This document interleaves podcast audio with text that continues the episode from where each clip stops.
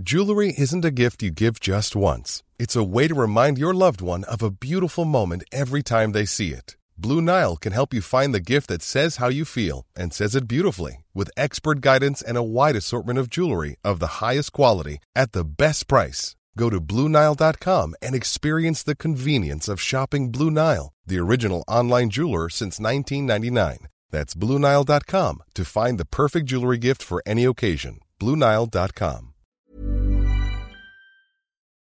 Dear listeners, good morning and welcome to Comme d'Archi, the podcast that opens the doors to the fascinating world of architecture. For newcomers, let me introduce myself. I'm the spokesperson of Anne Charlotte Despont, PhD in History of Architecture, published author, head of a communication and development agency based in Paris, France, dedicated to architecture. Let's meet every week to discuss culture and architecture with specialists and learn how to look at projects through a context and diversity lens. Thank you for being with me today, and now it's time for talent. Bienvenue dans Comme d'Archi.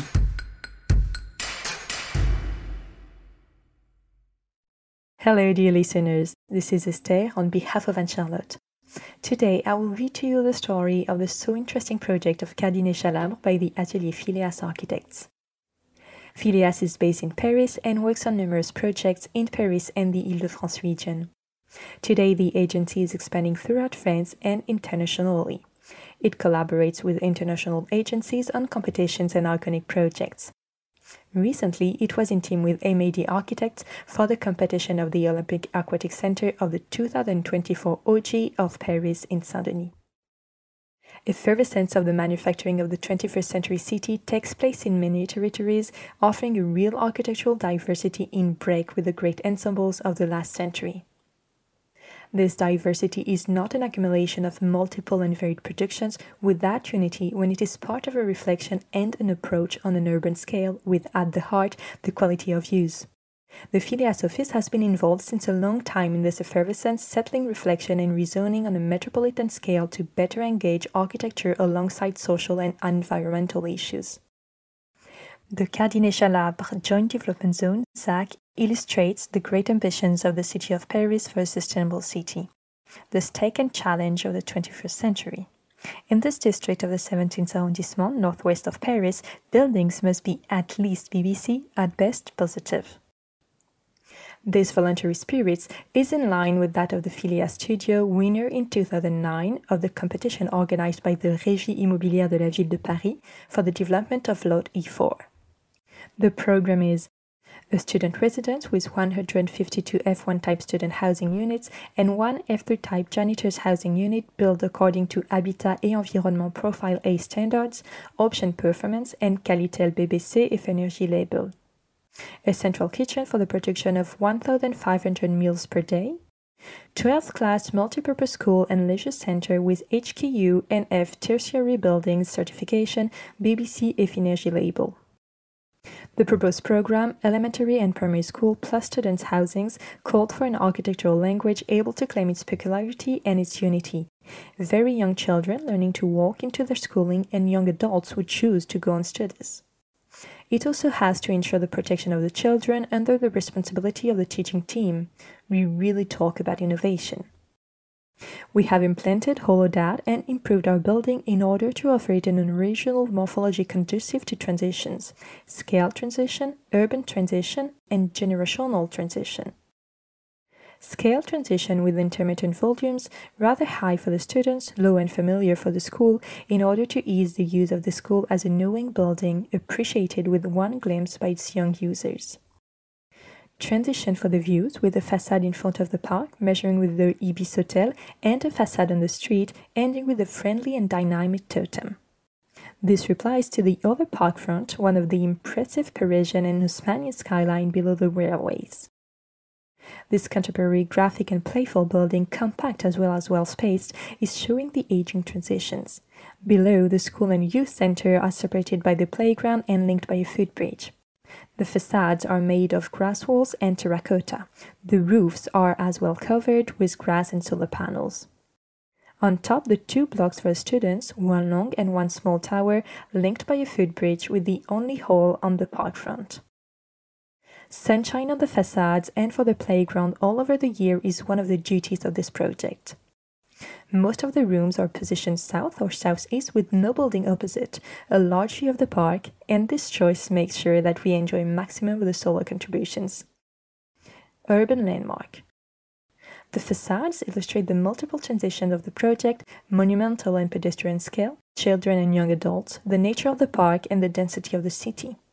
The same terracotta brick cladding adorns the ensemble, but the different colors, green at the base in harmony with the green roofs and brown gray in the heights, make the distribution of the programs readable.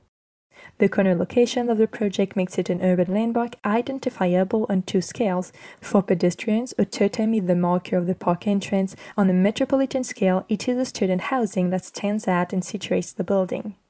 The operation takes up the challenge of the cohabitation of scales and uses, giving each its place, its volume, and its image.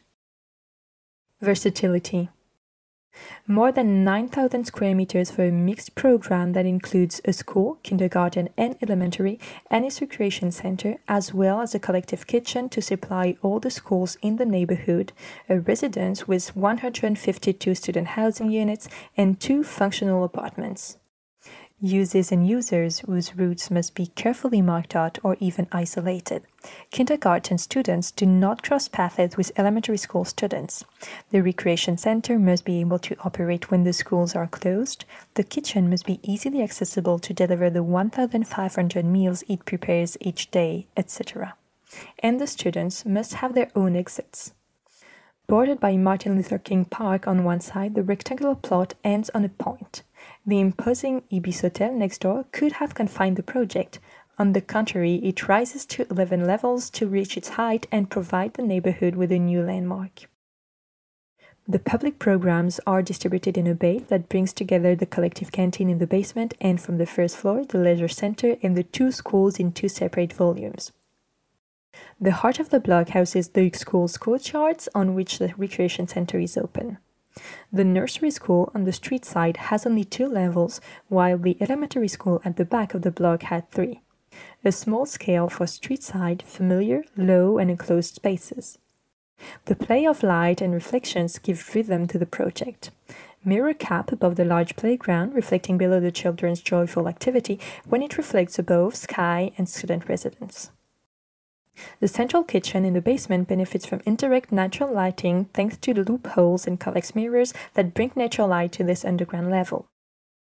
Above the central kitchen and the school, set over the elementary school, the student housing is spread over seven levels in a small tower with views of the nearby park and Paris. Their entrance at the bottom of the plot does not disturb the organization of the school premises without compromising on use. The residence has a spacious hall. The landings and common areas served by elevators are generous, convivial spaces allowing students to meet and get together. Small areas of freedom. Behind the terracotta facade that adorns the twin monoliths, superimposed on the school and leisure center, 152 studios of 19 square meters are repeated identically on seven levels. Breaking the monotony has been a permanent preoccupation. The student residence program imposes the serial logic, and the architects have made it their strength. A successful gamble for the Phileas studio that created a millimeter sized rooms for the students' well being. First, by creating a compact 6 meter long piece of furniture, integrating an electric cupboards, shelves with compact blocks for the sanitary and kitchen areas, offices, and storage. In order to offer students comfort and an airy living space, the entire block is protected by sliding PVC slats that allow the equipment to be open or hidden.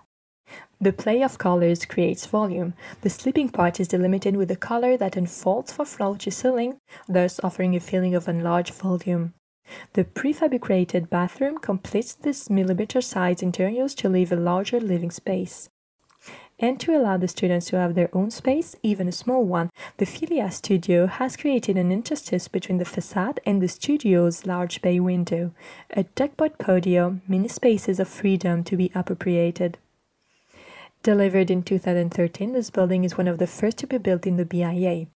Today, the building is under construction and under nets due to a problem in the manufacture of the terracotta bricks, which are the signature of the project but the building should soon regain all its beauty. Thank you for listening. This was Esther for Anne Charlotte. Let's meet again soon for a new episode in English.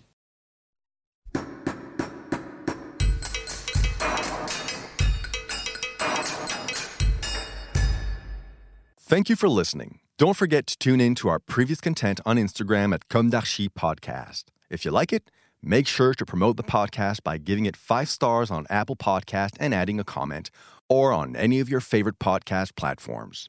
And don't forget to subscribe and listen to all of our episodes for free. See you soon, and until then, take care of yourself.